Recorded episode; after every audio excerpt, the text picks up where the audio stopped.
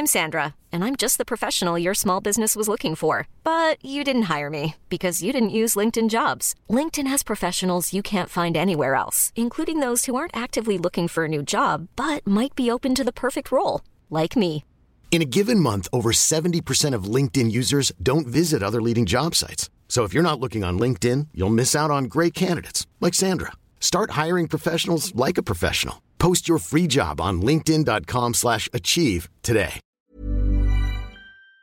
Les attaques se multiplient sur la capitale de la Russie. Moscou est ciblé par des attaques de drones et l'Ukraine est pointée du doigt. Mais alors, comment est-ce possible? Quel est le risque et quelles pourraient être les conséquences? C'est le sujet à la une de la formule été des actualités du jour, présentée euh, exclusivement par des journalistes de l'équipe. Je vous laisse avec Blanche pour ce premier sujet. Merci Hugo et salut tout le monde. Fin juillet puis début août, deux attaques de drones ont eu lieu sur Moskva City, le centre d'affaires international de Moscou, sans faire de victimes. Ce mercredi au matin, le ministère russe de la Défense a affirmé avoir abattu 13 drones, dont deux qui volaient en direction de Moscou. Alors c'est pas la première fois que la capitale russe est attaquée. Début mai, on en avait parlé sur cette chaîne, deux drones étaient parvenus à viser le Kremlin à Moscou, le palais présidentiel russe, sans pour autant faire de victimes. Et depuis quelques semaines, des frappes de drones ukrainiens ont régulièrement lieu dans d'autres régions russes et en Crimée, une région annexée par la Russie en 2014. Par exemple, ce mercredi 9 août, un civil a été tué et quatre autres ont été blessés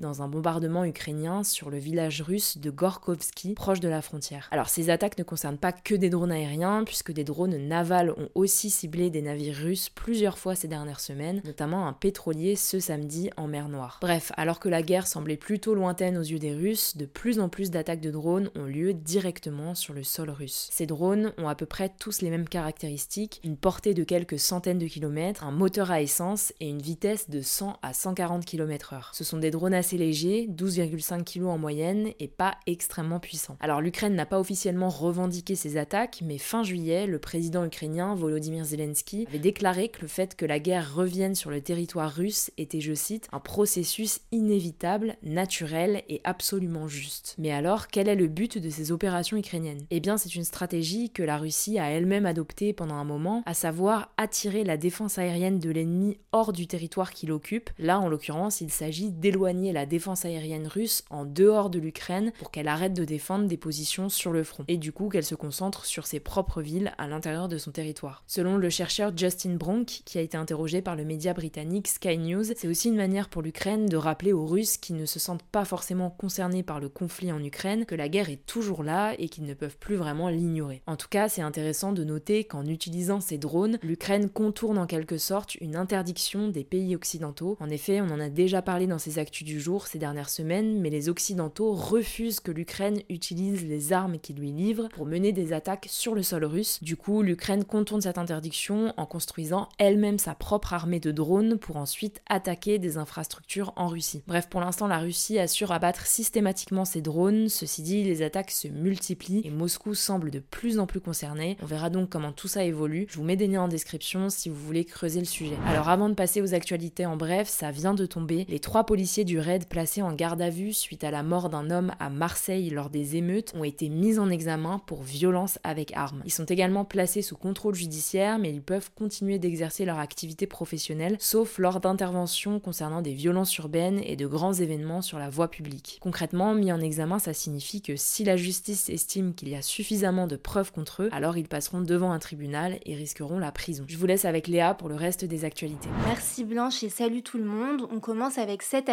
Les relations entre la France et les militaires putschistes au Niger ne s'arrangent pas. Ils ont en effet accusé la France d'avoir violé la fermeture de l'espace aérien du pays qui a été mise en place dimanche dernier. Concrètement, les militaires responsables du coup d'État accusent la France de déstabiliser le pays en ayant notamment, je cite, libéré des terroristes dans l'objectif d'attaquer des positions militaires situées au Niger et chez ses alliés, le Burkina Faso et le Mali, ce que la France dément. Par ailleurs, les militaires à la tête du Niger ont annoncé ce mercredi la formation d'un nouveau gouvernement composé de 20 ministres. On continuera de vous informer là-dessus. Deuxième actu, en Équateur, un pays d'Amérique du Sud, le candidat à la présidentielle Fernando Villavicencio, classé deuxième dans les sondages, a été tué par balle dans la rue ce mercredi à la fin d'un meeting électoral. En fait, Fernando Villavicencio était journaliste de profession et il dénonçait régulièrement des cas de corruption. Il avait d'ailleurs déjà reçu des menaces contre lui et son équipe. Selon le principal journal du pays, le candidat aurait d'ailleurs été tué selon la méthode des tueurs à gages de trois balles dans la tête. Quelques heures plus tard, des personnes se disant membres du gang Los Lobos ont revendiqué l'assassinat dans une vidéo publiée sur les réseaux sociaux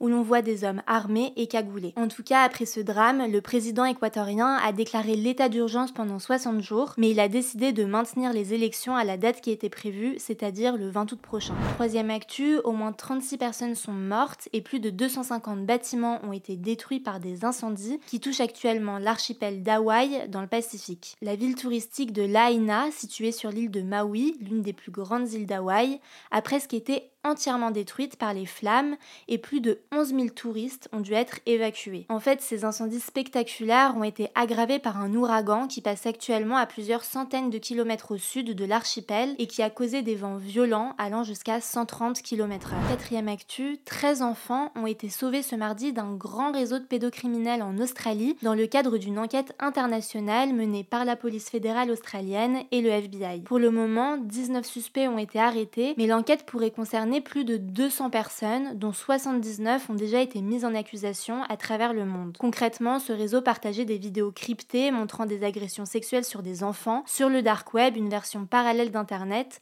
où l'anonymat des utilisateurs est garanti. Cinquième actu, les prix des abonnements à Disney ⁇ la plateforme de streaming de Disney, vont augmenter à partir de novembre. Cette annonce fait suite à sa perte d'abonnés pour le troisième trimestre consécutif. Concrètement, la version standard et sans pub augmentera de 3 euros et passera donc à 11,99€. Mais Disney Plus va aussi lancer une offre avec de la publicité, comme Netflix, qui coûtera 5,99€ par mois. L'entreprise a aussi prévu de mettre fin au partage des mots de passe entre utilisateurs afin de les empêcher de profiter gratuitement des contenus de la plateforme. Il faudra donc désormais payer pour autoriser un autre utilisateur qui vit en dehors de votre foyer à accéder à votre compte. Cette stratégie a permis à Netflix d'enregistrer une hausse record d'abonnés il y a quelques mois. Et on finit avec cette actu, faire plus plus de 4000 pas par jour permettrait de réduire considérablement le risque de mourir prématurément, donc de mourir avant 75 ans, selon une étude réalisée par des universités américaines et polonaises. Selon les chercheurs, cette affirmation est vraie quel que soit l'âge ou le sexe de la personne, et au-delà de 4000 pas journaliers, chaque tranche de 1000 pas supplémentaires participerait à réduire le risque de mourir jeune de 15%. Voilà, c'est la fin de ce résumé de l'actualité du jour. Évidemment, pensez à vous abonner pour ne pas rater le suivant quelle que soit d'ailleurs l'application que vous utilisez euh, pour m'écouter. Rendez-vous aussi sur YouTube ou encore sur Instagram pour d'autres contenus d'actualité exclusifs. Vous le savez, le nom des comptes c'est Hugo Décrypte. Écoutez, je crois que j'ai tout dit. Prenez soin de vous et on se dit à très vite.